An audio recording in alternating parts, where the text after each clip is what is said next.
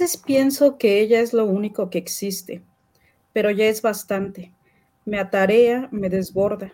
Yo veo su fuerza atroz, unida a la inescrutable malicia que la vigoriza. Esta cosa inescrutable es, principalmente, lo que yo odio, y ya sea la ballena blanca agente, ya actúe por su propia cuenta, lo cierto es que yo descargo ese odio sobre ella. Este fragmento corresponde al capítulo 36 de Moby Dick, de Merlin.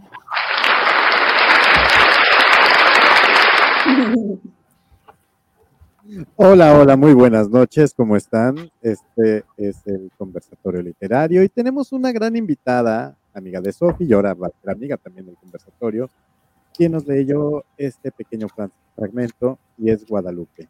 Sofi, Julio, ¿cómo están? Buenas noches. Jules. Súper bien. Tranquilos, relajados. odiando el lunes, como todo mundo, desde Guadalupe hasta Garfield, todos y pasando por todos los, casi todos los conversadores. Odiando el lunes, pero ya, descansando de aquí en, el conversatorio. Odiando el lunes, pero ya que queda. Ya, ni modo. 54 veces al año, ¿no? ya estamos acostumbrados a la mala vida, pues ya que. Sí. Pues vine a compartirles. pues vine a compartirles a mi amiga, dice este Lafa. Vine a compartirles a mi amiga Lupita.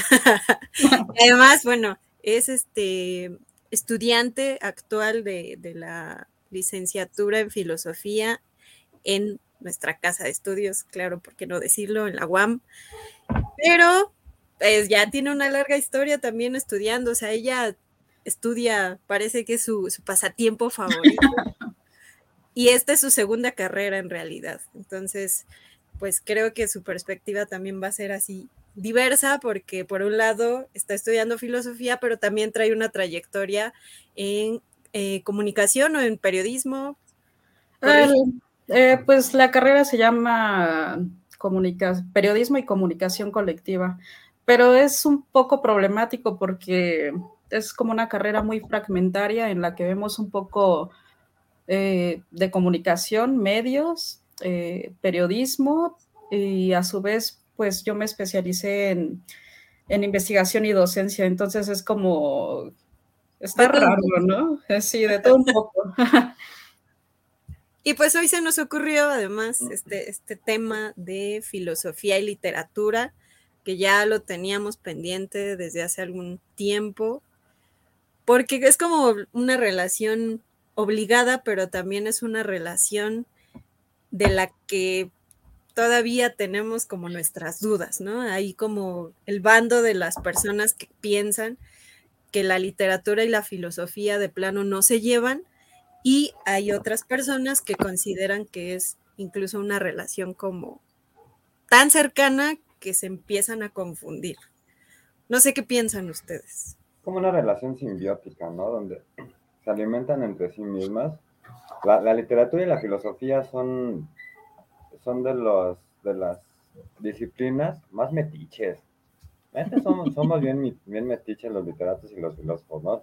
En todo se meten, en todo, para todo jalan, de todo, para todo avientan y para de todo jalan, ¿no? Entonces, este, yo creo que incluso entre ellas mismas.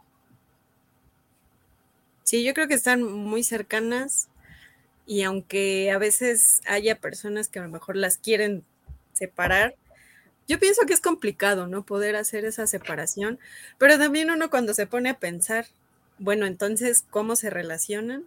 También nos quedamos un poco dudosos, ¿no? Y sobre todo son de los más, es que es como bien lo han mencionado, ¿no? Son como esta parte de los puristas eh, ¿Por qué queremos en algún momento que todo llegue a ser eh, muy cuadrado y que no se pueda llegar a entremezclar?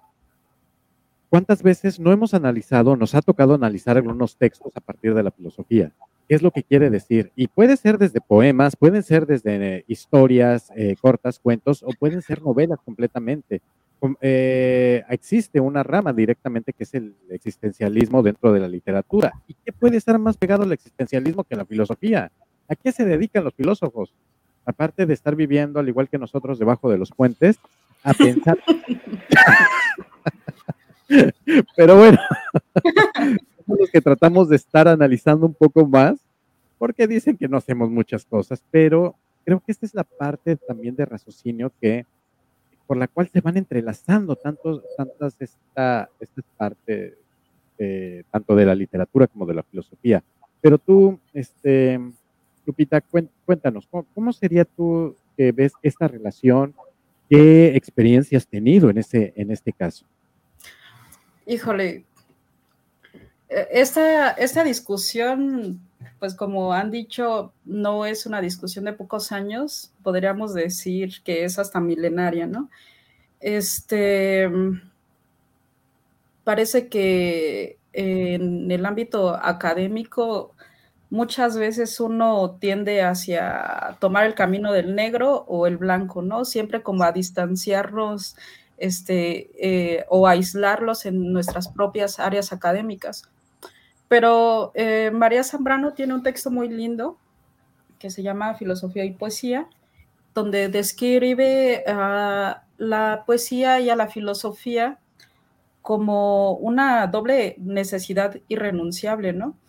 como la poesía y la filosofía como parte de dos mitades eh, irrenunciables en el hombre, ¿no?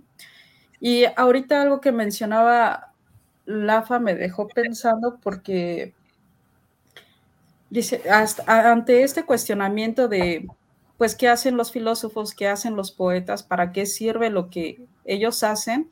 A su vez parece que refleja eh, ese vacío social que hay en las personas eh, del ámbito poético y del filosófico, ¿no? Entonces, también eh, es una lucha, ¿no? Tratar de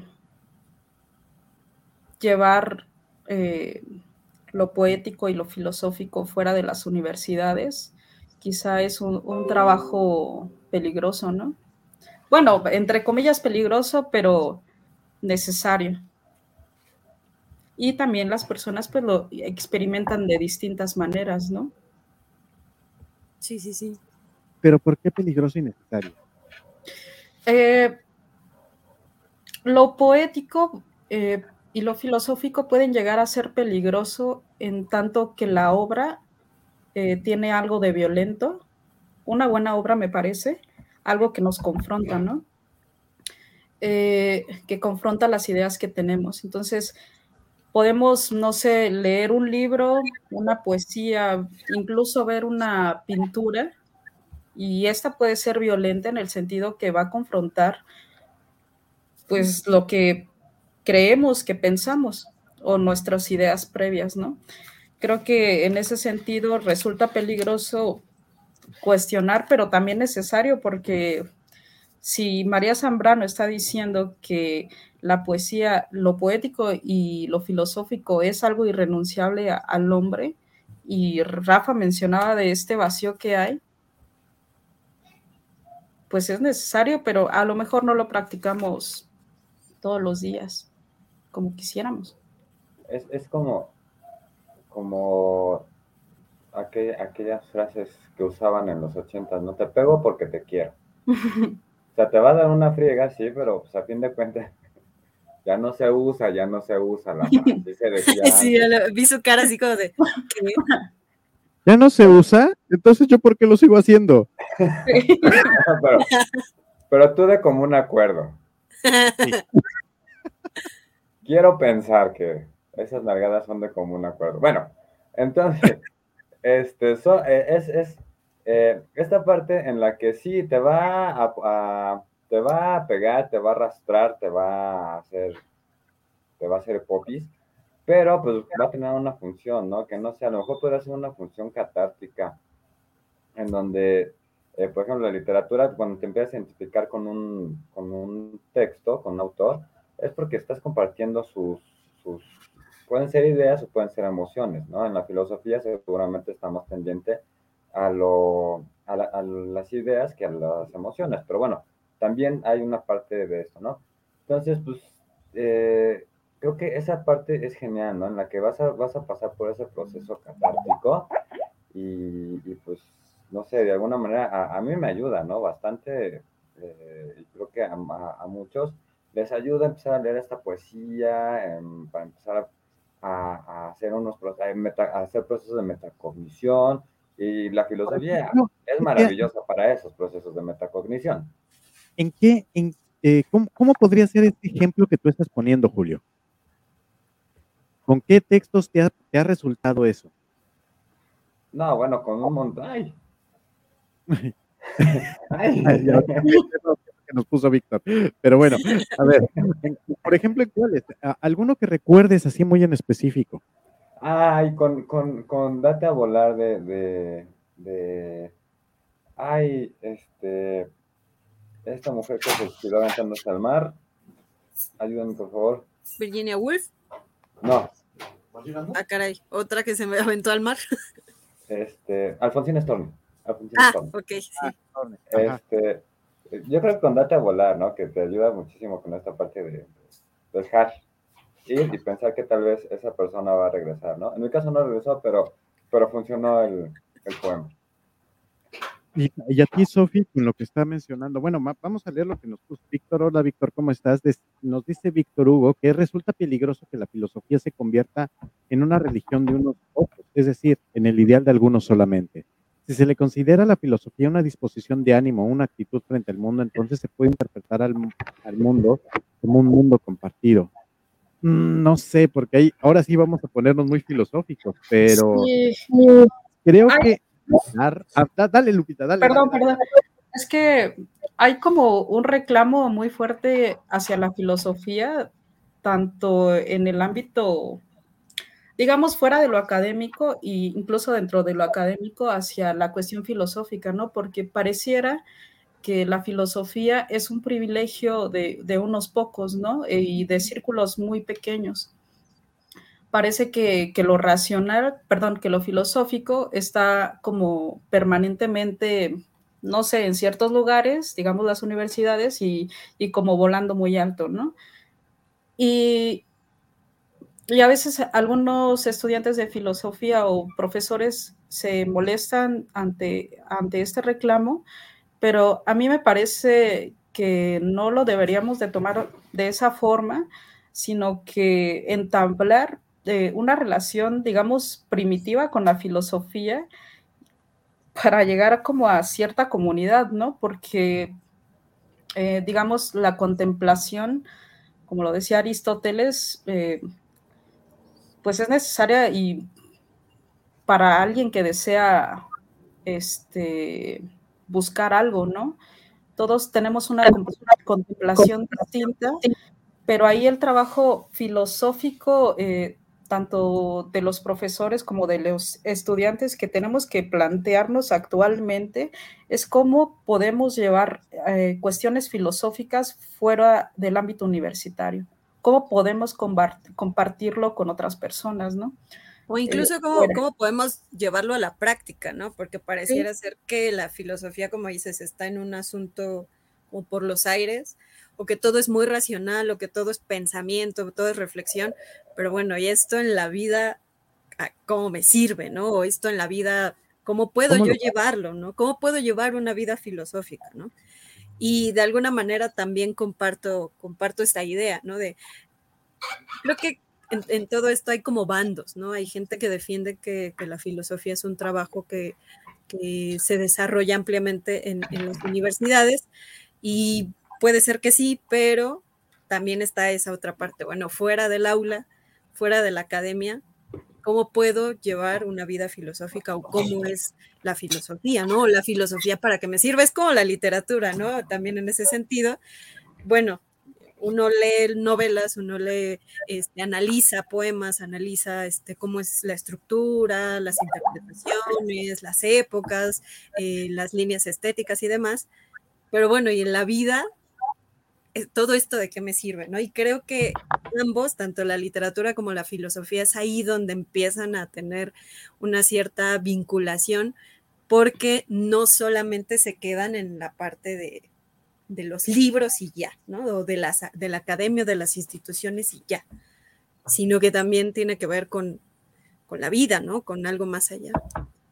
Y resulta también, voy a retomar algunas cosas que ustedes mencionaron eh, Sócrates desde el punto de la contemplación, si lo vemos específicamente, sí podemos llevar la filosofía a muchas de las cosas. El decir que, eh, que se convierte en una religión de unos pocos, todo el mundo es, todos, todo mundo, en muchos momentos estamos filosofando. Eh, y estamos más relacionados literatura y filosofía que, de lo que, que mucho de lo que creemos. Tanto así que ciencias sociales, la facultad es, o también nuestro departamento es de filosofía y letras, que muchos no lo saben eh, separar y que dicen, pues esto no sirve para mucho, y a veces también nosotros los hemos llegado a pensar muy de esto. Pero bueno, eso lo dejaremos, pero ese también es una parte de filosofía, ¿no? ¿Qué es lo que está pasando? ¿Cómo trasladamos esta filosofía hacia el plano real? ¿Cuáles las filosofías de las empresas? ¿Cuál es la filosofía del gobierno? Porque ahí viene esta parte de cuál es la misión, la visión, las metas, todo esto, porque son castillos en el aire. Son ideas que se van creando de, a partir de la contemplación de estos entes directivos, de, estos, eh, de estas personas que están en altos puestos, y cómo vas a hacer que la misma gente pueda uh, se puedan unir para llegar a estos objetivos. Y vamos a dejar de lado ese de ponte la camiseta, porque ya estaríamos hablando de explotación laboral y varias cosas que creo que todos en algún momento nos los, nos los han hecho y como diría alguna amiga, y no de las que me gustan. Pero en ese sentido, es cada vez de que estamos teniendo un problema, estamos filosofando, estamos pensando cómo lo vamos a resolver, porque tenemos un momento de contemplación después de que aventamos madres y que mentamos madres y que de, mandamos a la chingada a medio mundo, llega un momento de contemplación, un momento de reflexión. Empezamos a filosofar acerca de cuáles podrían llegar a ser las mejores respuestas. Y creo que eso es muy, muy típico de, la grande escuela de, Grecia. Igual y tampoco nos vamos a convertir en unos cínicos de que vamos a estar fornicando y masturbándonos ahí en, en el espectáculo a todos. Habrá gente que sí le guste, también de común acuerdo, y no, pero, pero también por eso son las diferentes escuelas de filosofía que llegamos a tener o que te empezamos a ver en, eh, en, estos, en estos periodos y cómo te pones a reflexionar desde que estás creando un poema, desde que estás creando un cuento o una novela. Cuando estás haciendo un análisis de los textos, estás filosofando. Cuando estás haciendo un análisis de que si el peje es un pendejo o que si la oposición son pendejos todavía peor, pues también estás haciendo una contemplación y estás haciendo un análisis, estás filosofando a partir de las ideas que tú tienes, que ya hiciste tuyas y que las vas a desarrollar. La filosofía la tenemos envuelta, al igual que la literatura, en todo lo que hacemos. Lo malo es que creo que no nos han sabido llevar y lo vemos como si fuera sacralizado y, oh, no mames, es el, es el señor filósofo, güey. Y aparte complicado, ¿no? Como sucede con las matemáticas. Ah, sí, sí, sí, sí, porque aparte también es también hay, ahorita que dijiste de las matemáticas, hay una filosofía de las matemáticas que por ahí termina siendo, alguna vez leí esa madre y fue, no, no, así de por sí con la filosofía estoy medio mal, matemáticas no, esto me va a hacer que se reviente el cerebro. Pero son como que de estos puntos que, ya me extendí mucho, cállenme, porque ya ven que yo agarro monte y me pierdo. que, hace unos años hubo... Todos casi. Vamos a leer lo que dice Víctor mejor. Antes, seguimos. Pues continuación de, de, lo que estaba diciendo hace un momento Lafa eh, sobre. Ah, no es el anterior, espérame, espérame. Es que. la segunda intervención debería estar aquí. Desde hace un siglo la filosofía se está muriendo y no puede hacerlo porque todavía no ha cumplido su misión. Con esta propuesta, Sloterdijk pone de manifiesto el fracaso de la filosofía como una disciplina de pensamiento abstracto. Sí, eh, Sloterdijk está criticando precisamente que la filosofía se ha enclaustrado tanto en el asunto racional que a la hora de ver realmente los problemas sociales, ¿no? Por ejemplo, una guerra, por ejemplo, este no sé, una dictadura, eh, un golpe de Estado, eh, no sé, el exilio, cuestiones, digamos, sociales. Es ahí donde la filosofía, de pronto, la filosofía en este sentido, digamos, institucional, académico, que teoriza demasiado las cosas, se topa con pared porque, bueno, entendemos cómo funciona, pero nosotros como filósofos no sabemos muy bien qué propuestas hacer para que esto cambie, a pesar de que distinguimos con claridad lo que está sucediendo, ¿no? Cuáles son los problemas y no sabemos muy bien qué hacer con esto, ¿no?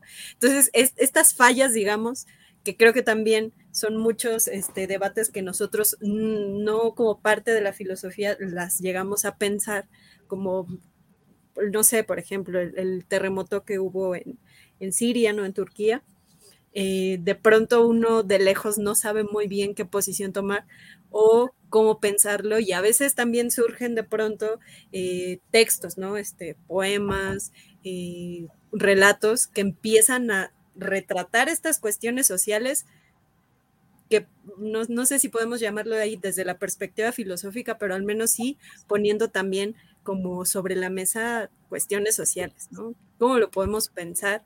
desde la literatura y también cómo lo podemos pensar desde la filosofía, ¿no?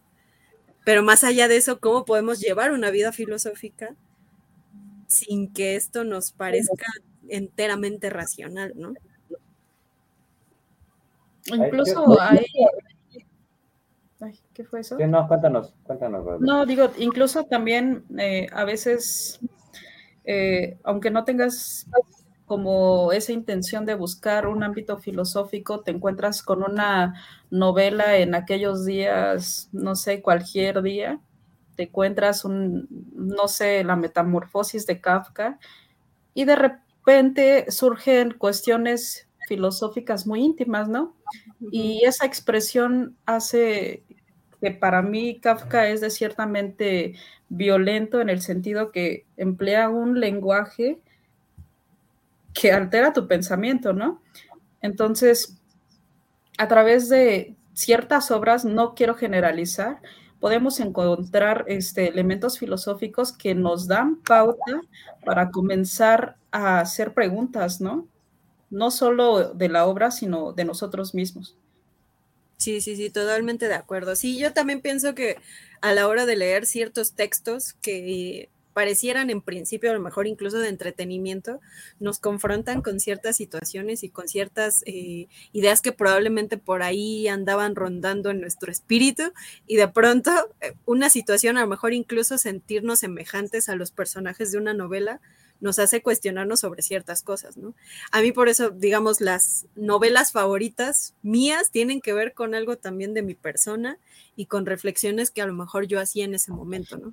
Y de ahí, si lo llevas a cuestiones que también representan eh, momentos sociales importantes, momentos históricos importantes, pues también de pronto eso que tú sentías de manera individual se va ampliando y se va dirigiendo hacia cuestiones incluso ya más amplias de, bueno, ¿y ahora qué hacemos con esto? ¿no? O pensarlo de verdad eh, como ya más este, en serio, ¿no? De qué podemos hacer ahora con esto, ¿no? Hola, güey. Y a veces eh, no son necesarias tantas, tantas palabras para revelar esas cuestiones vitales y filosóficas, ¿no? Por ejemplo, uno de los poemas de Nezahualcóyotl, no tengo eh, el título, no recuerdo el título, pero en pocas líneas y muy cortas de uno de sus, poemas eh, pone de manifiesto mm, necesidades eh, íntimas muy profundas, ¿no? Que son filosóficas porque se pregunta qué pasa con él, dónde se encuentra, qué va a pasar después de su muerte, ese andar, eh, que aparte en Nezahualcóyotl llega un momento donde se va a caminar y, en este caminar, digamos, de cierta manera como lo hacía Sócrates, pero aún Nezahualcóyotl todavía más solitario, es donde surgen estas preguntas y expresadas a través de un poema este, tan corto, ¿no? Y no como obras filosóficas que, que con muchas palabras pueden decir algo tan concreto, ¿no? Pero es que la necesidad de la cuestión poética, este, a veces por tan intensa que es su sentir, es tan concreto, eh, y sin límites, ¿no? Como igual lo plantea Zambrano, y en el ámbito filosófico es tan metódico esa búsqueda que puede ser muy larga, ¿no? Que no quiere decir que no revele también esas cuestiones eh, filosóficas e íntimas.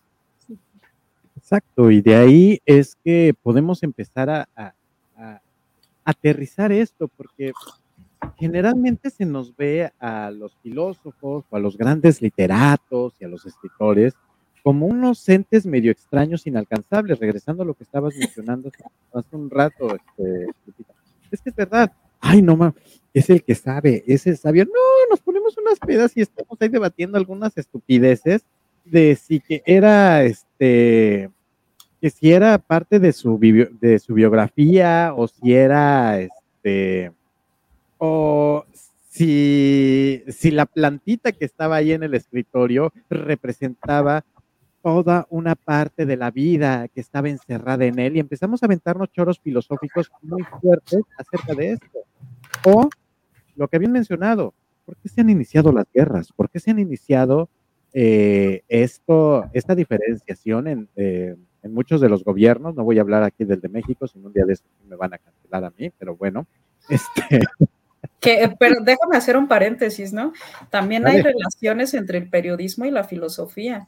Eh, hay, este, hay una relación muy prejuiciosa hacia el periodismo y lo admito, ¿no? Porque eh, los periodistas, eh, no me incluyo porque ya no me considero periodista, este, sí, hay, tenemos un objetivo bien particular, ¿no? Y no es este, hacer una expresión poética ni también hacer un texto filosófico, sino simplemente representar o presentar qué ha pasado, ¿no? En la realidad. Y esa ética de, presentar esas cosas tal como suceden, pues se han perdido, ¿no? Y más en estos tiempos. Este, pero en realidad el periodismo para mí, no sé ustedes, eh, guarda una íntima relación con, con, la filosofía en el sentido de, bueno, la filosofía busca de cierta manera la verdad, pero el periodismo la expresa también, ¿no? Y de ahí aparece. Hay por ahí algunos. ah, perdón, dale, dale, Julio, dale, sí, cállenme, por, ahí, por ahí algunos textos este, que precisamente usan el periodismo como un método didáctico, pero no al periodismo en sí mismo, ¿no? más bien el análisis del periodismo, que esto es para secundaria y primaria, ¿no? En donde tú vas a cuestionar al, al, al artículo, al, al, artículo, ¿no? Sobre todo las noticias, entonces, a partir de ahí, y creo que eso también entra en esa, en esa parte, ¿no? De la filosofía. Porque, claro, la filosofía y las artes en general son eh, como el epítome, ¿no? Bueno, las ciencias también en algún sentido, supongo, en muchos sentidos, pero bueno, no soy especialista en eso, eh, son eh, el epítome del, del uso del, del, razonamiento, ¿no? Este razonamiento que es indispensable para la filosofía y también en ciertas medidas mayores o menores, dependerá, para, para el arte. Entonces, eh, a partir de ahí, me parece, sí me pareció muy interesante este, este texto en el que justamente usan el, periodismo, el análisis periodístico para poder eh, usar el, el, razonamiento.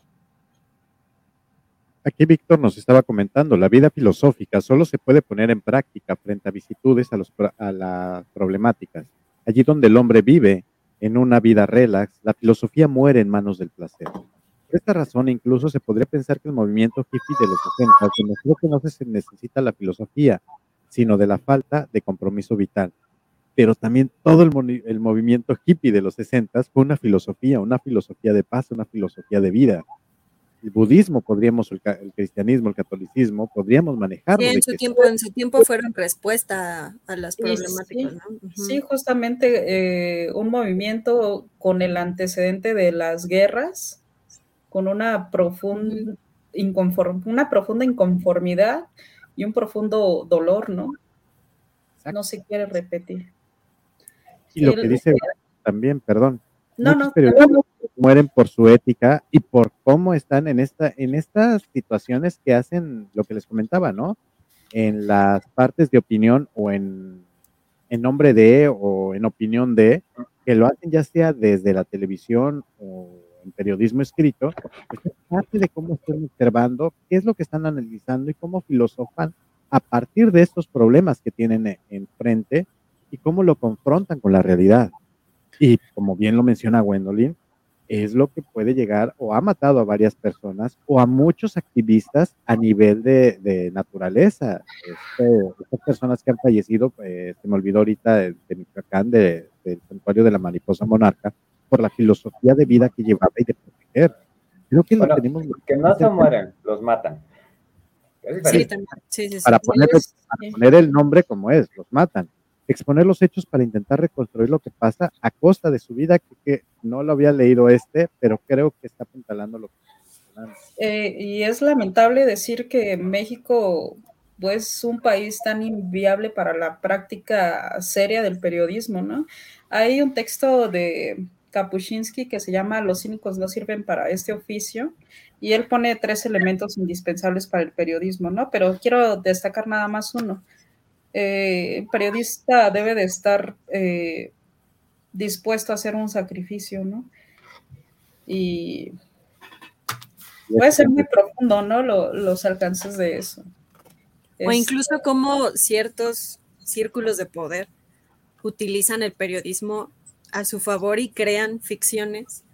Este discurso que cada vez se vuelve más ficticio y menos verídico, menos este, cercano a la realidad, para implementar también cierta información en la sociedad que por tanta, tantas veces, digamos, que se replica, empieza a tener un valor de verdad y entonces asumimos que lo que nos dicen en, en ciertos este, espacios de información, ¿no? En ciertos este, eh, periodistas, ¿no? Ciertas este, eh, noticieros y demás, empiezan a ser verdad cuando en realidad también de pronto empiezan a configurar un, un discurso ficticio bastante macabro y que de pronto asumimos como verdadero, ¿no? Entonces ya no sabemos tampoco distinguir entre si aquello que están exponiendo como cierto es realmente lo, lo, lo real, digamos, es, es, verdadero, o si ya está manipulado para ciertos fines de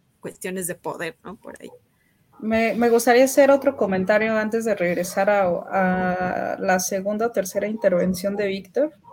Y parece algo inocente, pero incluso hay cursos en los que se pone en combinación la creación literaria con elementos periodísticos como el, la crónica, ¿no? Uh -huh. de, de, primera impresión, eh, para alguien que no está cercano al periodista, pues puede ser bastante atractivo, ¿no?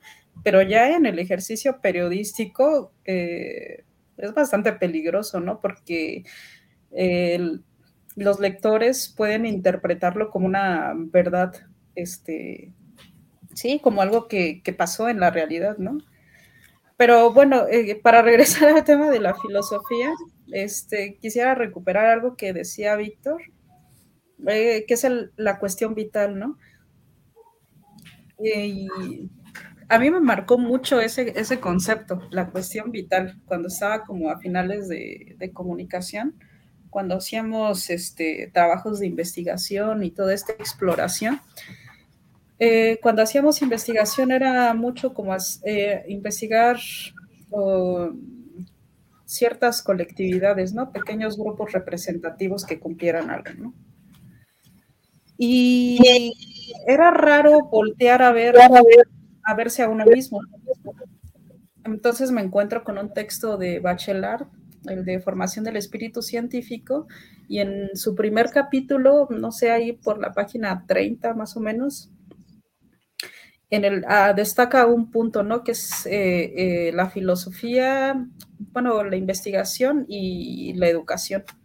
Y él decía que para que un estudiante pueda tener un interés en la investigación o para hacer investigación, necesita encontrar un elemento o una cuestión vital con la que se identifique profundamente, ¿no? Entonces, cuando a un estudiante le plantean la investigación de este modo, eh, no es que se vaya a investigar cosas abstractas, ¿no? Como qué es la verdad o qué es la muerte, estas cosas, ¿no? Sino que esta cuestión vital, que es de una profunda necesidad, lo hace voltear a ver su entorno, ¿no? Las problemáticas que hay, no sé, dentro de su escuela, pienso eh, en el lugar en donde vive, ¿no? es cuando el estudiante se empieza a hacer ciertas preguntas y y a plantear, me parece, una acción concreta en el espacio cercano donde se involucra. En ese sentido, bueno, yo le pregunté alguna vez a un profesor y me dijo, no, no, no, no, eso no nos interesa. Así pasa. La cuestión vital es particular, ¿no? No, pero Sí, yo también pienso que, ahí está, digamos, la mayor parte de, nuestros problemas, incluso entre disciplinas, ¿no? El querer separar cada vez más las disciplinas, ¿no? La filosofía no la junten con las matemáticas y las matemáticas no las junten con, con la literatura. Digo, a pesar de que de verdad nunca he sido este, muy... Eh, amante de, las matemáticas ni nada por el estilo, pero digo, o sea, creo que proviene de un fenómeno similar, ¿no? De, de querer ah hacer, digamos, que cada cosa entre en un cajoncito y que tenga un nombre y que no se salga de ahí y que si se sale algo está mal y que entonces esto, esto ya no está funcionando como debería de funcionar y que además es peligroso y es una amenaza. Entonces, no, digamos que este tipo de, de reacciones también de ciertas personas que pertenecen a la universidad o a las instituciones hace que la misma filosofía, incluso la misma literatura, empiece a operar de un modo muy, muy racional y muy alejado de la misma sociedad, ¿no? Y eso es como un, diagnóstico propio, porque yo un, poco caí en ese juego de querer que todo fuera muy abstracto y de pronto dices, bueno, pero los problemas a mi alrededor siguen, ¿no? Y entonces, como me enfrento a ellos, y no es suficiente, digamos, ¿no? Haberlos racionalizado si de plano no me puedo conectar con ellos, ¿no? Y pienso que la filosofía y la literatura, incluso como, como una especie de, fortaleza, digamos, por, poner esta palabra este, mamona, eh, hace que podamos también empezar a conectar o esto que dice Víctor Hugo, ¿no? No dejen que la filosofía suba hasta el cielo de lo incomprensible y se pierda en medio de tanto caos real, ¿no? Exacto. Las problemáticas políticas actuales también tienen una importancia ingente. Imaginar que uno puede ser víctima de alguna injusticia social, judicial, etcétera, y entonces puede relucir algo sorprendente. La vida del ser humano es un azar y un conflicto de los propios ideales. Yo creo que ese, ese es un problema que, que de hecho eh, se ha discutido bastante, ¿no? Hasta en la, en la parte académica, no necesariamente en la parte académica universitaria. Eh, no sé si ahorita ya la quitaron, si la regresaron, pero sí estuvo el sexenio pasado con un problema de que la filosofía se iba a quitar de, de la educación básica, ¿no? Y bueno, no me sorprende del sexenio pasado, ¿no? El, nuestro querido presidente, el presidente que nos quitó un montón de derechos laborales, pues, eh, no me sorprende que precisamente ese, ese sea como una estrategia política social eh, y de otros tipos, donde, pues claro, te quito la filosofía porque eh, no necesito que tú racionalices nada, ¿no? Yo necesito que tú chambes, muevas las manos, no que muevas el cerebro. Y eso, eso, eso me, me, pareció, híjole, aterrador, ¿no? Y, y, y viéndolo en retrospectiva, eh, conociendo ciertas problemáticas ahora, me parece todavía más aterrador que nos quieran, que quieran quitar ese, ese tipo de, disciplinas, sobre todo secundaria, preparatoria, no sé, estaría también buenísimo empezar a verlo desde la primaria, porque precisamente no, lo que decía hace rato, el, pensamiento crítico es muy necesario, y yo como maestro de prepa, no está, pero sí nos damos cuenta de que vienen de la secundaria con un nivel de, razonamiento lógico, híjole, bajo, pésimo, ¿no? O sea, no sé si será porque son generación pandemia o post-pandemia, ¿no? Pero, este, pero sí vienen con esta, esta parte bastante, bastante adormecida. Eh, es un momento de crisis, me parece. Quizá puede condensarse más esta problemática en unos años siguientes, pero ante la irrupción de, de, las tecnologías, no las niego, ¿no? Porque son bastante útiles. Pero sigo repitiendo mucho esto de, de, la violencia y la confrontación, porque cómo se nos presentan los objetos para nosotros, ¿no? Como un objeto que está ahí o como confrontación. Subimos videos, videos, videos y el pensamiento se acaba, digo, se apaga y no hay esa confrontación, ¿no? Ojalá lo hubiera, ¿no? En ese letargo de estar subiendo videos y que surja ese pensamiento, pero eh, eh, me gustaría hacer un paréntesis aquí respecto a lo que dice Julio y me gustaría destacar eh, la actividad que ha tenido un profesor de la UAM de filosofía, Gabriel Vargas Lozano, eh, respecto a la defensa de la filosofía en México. Este, ha estado ahí al pie de lucha, ¿no? Entonces, si quieren, sigan en la pista. Gabriel Vargas Lozano tiene ahí bastantes textos en el Cefilibe que, que pueden encontrar información sobre esta problemática, ¿no? Y es es eso, retomando lo que está diciendo Julio. ¿Por qué los nuevos gobiernos no lo están utilizando, no lo están regresando? Porque eh, ahora sí voy a sonar muy, muy, este, muy, muy ah, ah, para que vean que sí me, me, muevo en diferentes ámbitos, pues el gobierno te quiere estúpido y que no pienses y que nada más estés recibiendo dádivas en lugar de cuestionar qué es lo que está sucediendo, qué es lo que está pasando. Y si empiezas a cuestionar y si empiezas a preguntar, pues te empiezan a exponer, como lo que llegan a, suceder en, ciertos programas este, matutinos, porque me están atacando, me están diciendo las cosas, no mames, está pensando, no, no, no, no, no, no, no, eso es malo, eso es malo, porque si no, ya no voy a poder tener esa, esa manipulación.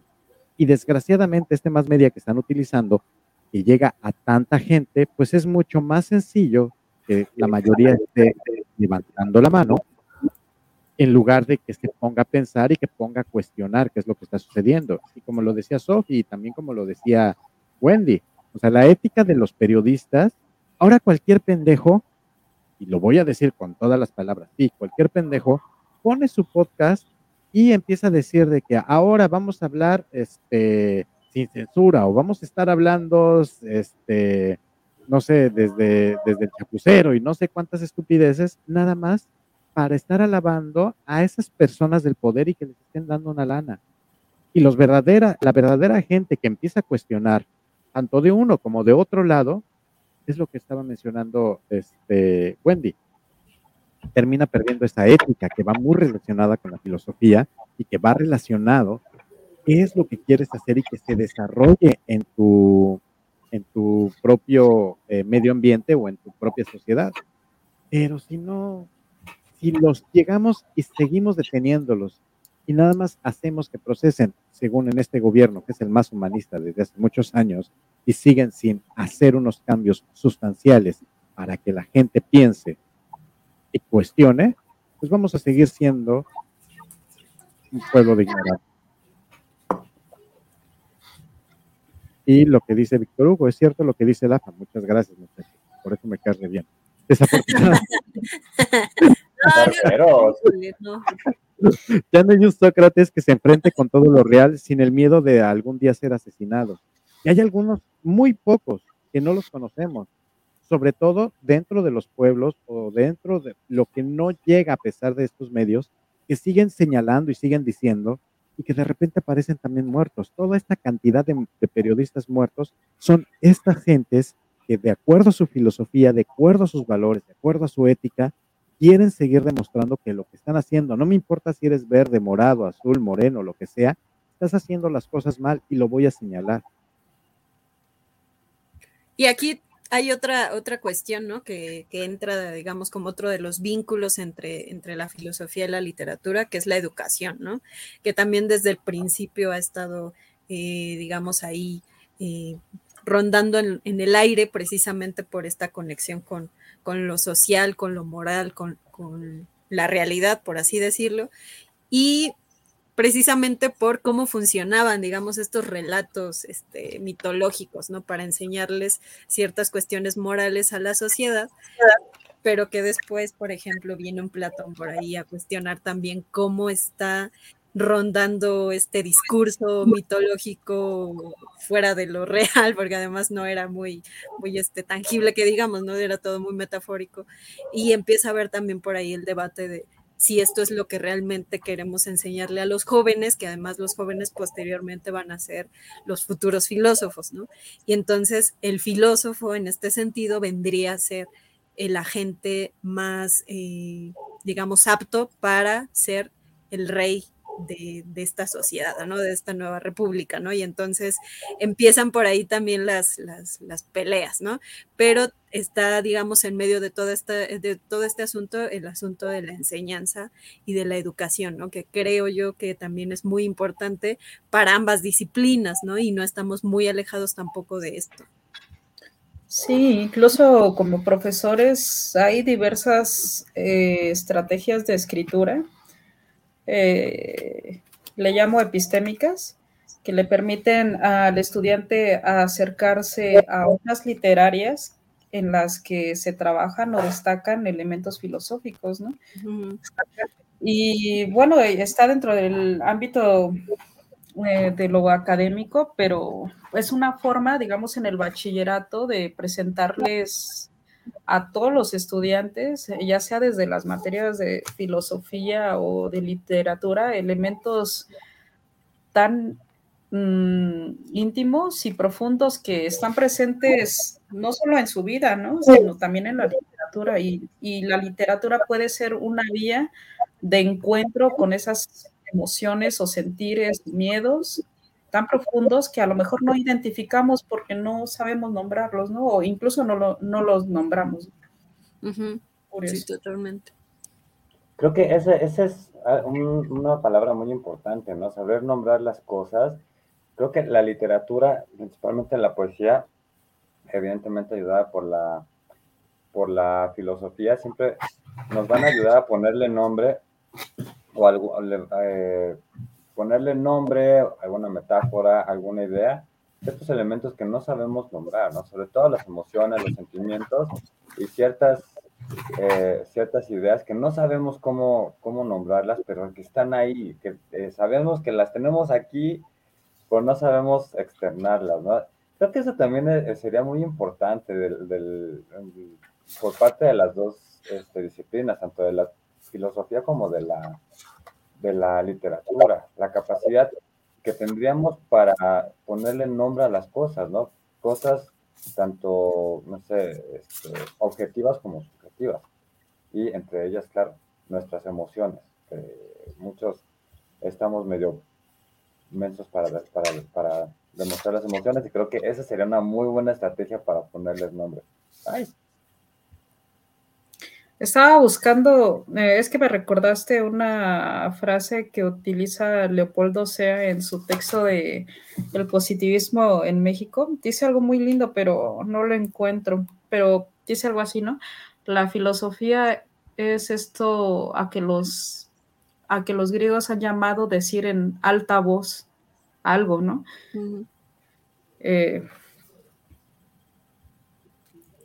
Sí, yo creo que por, ahí en medio está además el, lenguaje, ¿no? O sea, el, lenguaje creo yo que también es este sumamente que puede ser el... claro, sí. Eh, les leo así una, frase, una frase, ¿no? Muy rápido. Eh, dice Leopoldo, o sea, la historia de la filosofía se presenta como un estar buscando claridad, un estar alumbrando las cosas con las cuales se tropieza el hombre. Para esto, para no tropezar más. Y este buscar claridad y alumbrar eso que está oculto, pues lo podemos encontrar tanto en la literatura como en cuestiones filosóficas, ¿no?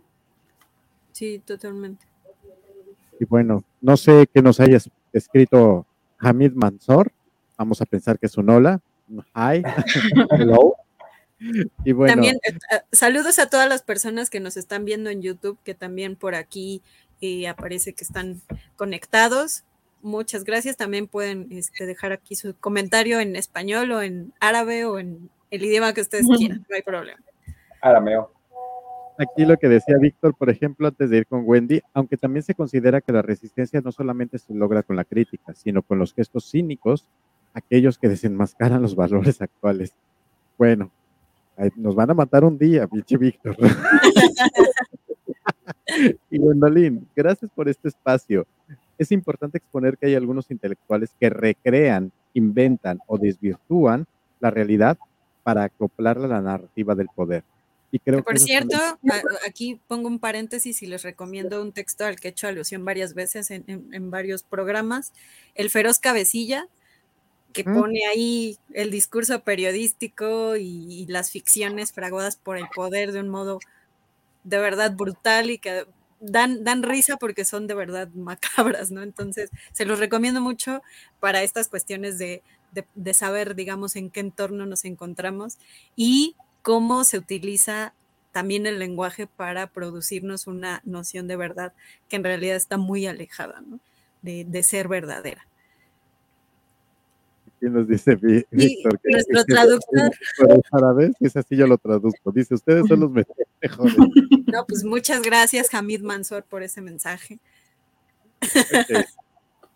Pues bueno, pues muchas gracias. No sé si vamos a cerrar o tienes algo para cerrar, Guadalupe. Este, Eh, bueno, sí, me gustaría decir una cosa. Yo creo que la vida filosófica y la vida poética es un acto de valentía en estos tiempos eh, y de resistencia, ¿no? El reto ahí es intentar llevar esa vida filosófica y de contemplación profunda y gozosa como es lo poético todos los días, ¿no? eh, gozarnos de las obras y a su vez prolongar ese gozo en el pensamiento, ¿no? A ver qué nos cuenta y, ver si esa obra nos cuenta algo eh, de la vida que llevamos, ¿no?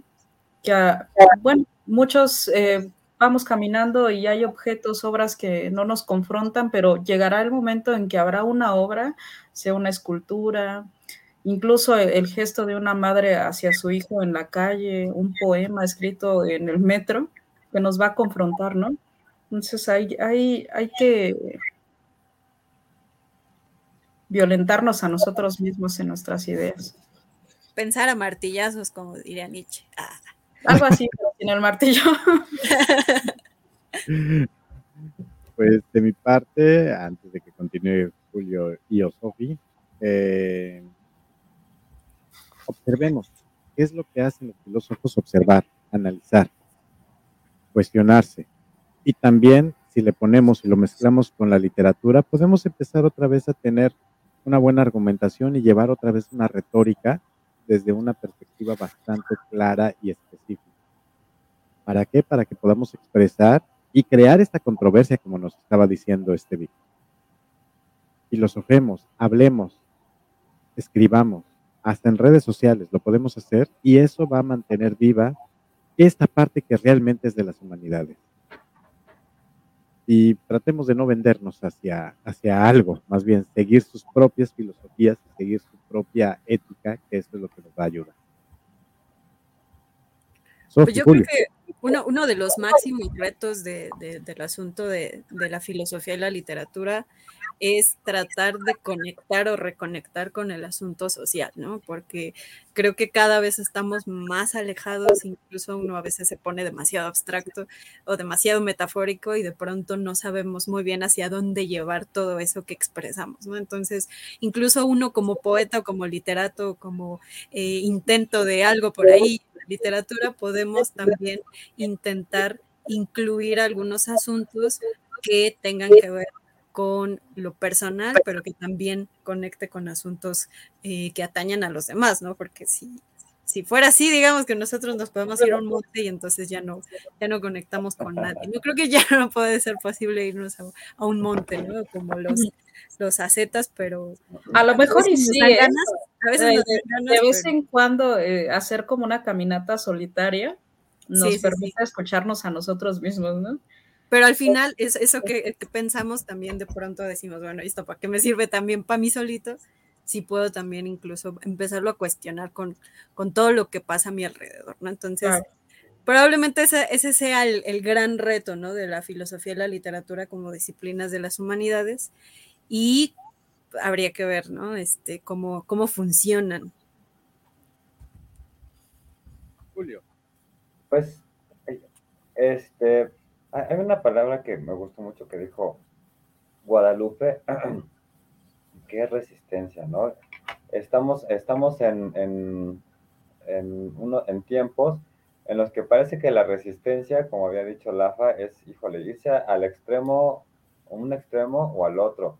Y eso no creo que sea resistencia, ¿no? Más bien eso es como tomar parte de una dicotomía, cuando a veces ni siquiera, a, veces podemos caer en un problema de falsas dicotomías, ¿no? Como el problema del gobierno actual no, no somos dicotómicos, no vayamos a un, a un lugar al otro. Este, porque eh, yo creo que eh, en estos tiempos el, el razonamiento es, es, parte de esa, de esa resistencia.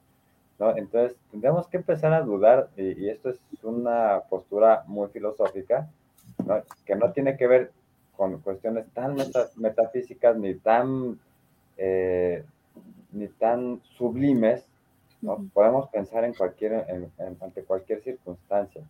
Entonces, eh, y eso nos lleva al problema de la duda, ¿no? Empecemos a dudar porque recordemos que, como dijo Borges, la duda es una de las formas de la inteligencia y como dijo por ahí el doctor César Núñez, pues eh, tomando en cuenta eso, pues vamos a, a, ser inteligentes, ¿no? Dudemos y resistamos al mismo tiempo. Bueno, y si también antes, antes, si tienen ustedes, las personas que por aquí nos están escribiendo, si tienen por ahí referencias literarias que sean meramente filosóficas, por ejemplo, La náusea de, Sartre o El extranjero de Camus, si tienen por ahí algunas referencias, ustedes coméntenlo por ahí, pues nosotros estaremos también felices de poderlos leer y de probablemente después comentarlo. Sí, y algunas citas que tengan por ahí sobre este tema, si nos las quieren poner, híjole, nosotros nos, nos palpita todo todo, no No, Julio, no lo digas, por favor. Ah, bueno, nos falta casi todo. Nos dice, hay que ser cínicos a la manera de Diógenes. Yo ya lo había dicho al inicio del programa. Llegó tarde. ustedes ya se quieren este, ir a orinar en la calle. Pero bueno, pues muchas gracias a todos, muchas gracias, este, querida Guadalupe. Gracias, gracias a ustedes. Cuando este, quieras volver con cualquier tema, incluso si se trata de Legos o lo que se te ocurra, aquí estamos muy felices. Nosotros lo, estaremos felices de, acompañar. Podemos hablar de diarios después. Ah, sí, porque Guadalupe comparte conmigo el gusto de, por los diarios, de escritores, entonces ya estás apuntada. Va. Vamos a encuadrarnos, dice Víctor Hugo. Sí, pues bueno, esto fue el conversatorio literario. Gracias, Guadalupe, Sofi, Julio. Un saludo y un abrazo a nuestra querida Mare, a nuestra querida Mitch. Anda, anda fallo su internet, por eso no está. Ahí desaparecidito un poquito por el internet, pero la queremos mucho. Pasen muy buenas noches, tengan muy buenas lecturas, tengan muy buenas contemplaciones y buenas filosofías. Que puede ser con algunos elementos extras o no, ya ustedes lo saben. Algunos brebajes o algunas plantitas. Muy buenas noches. Gracias. Chao.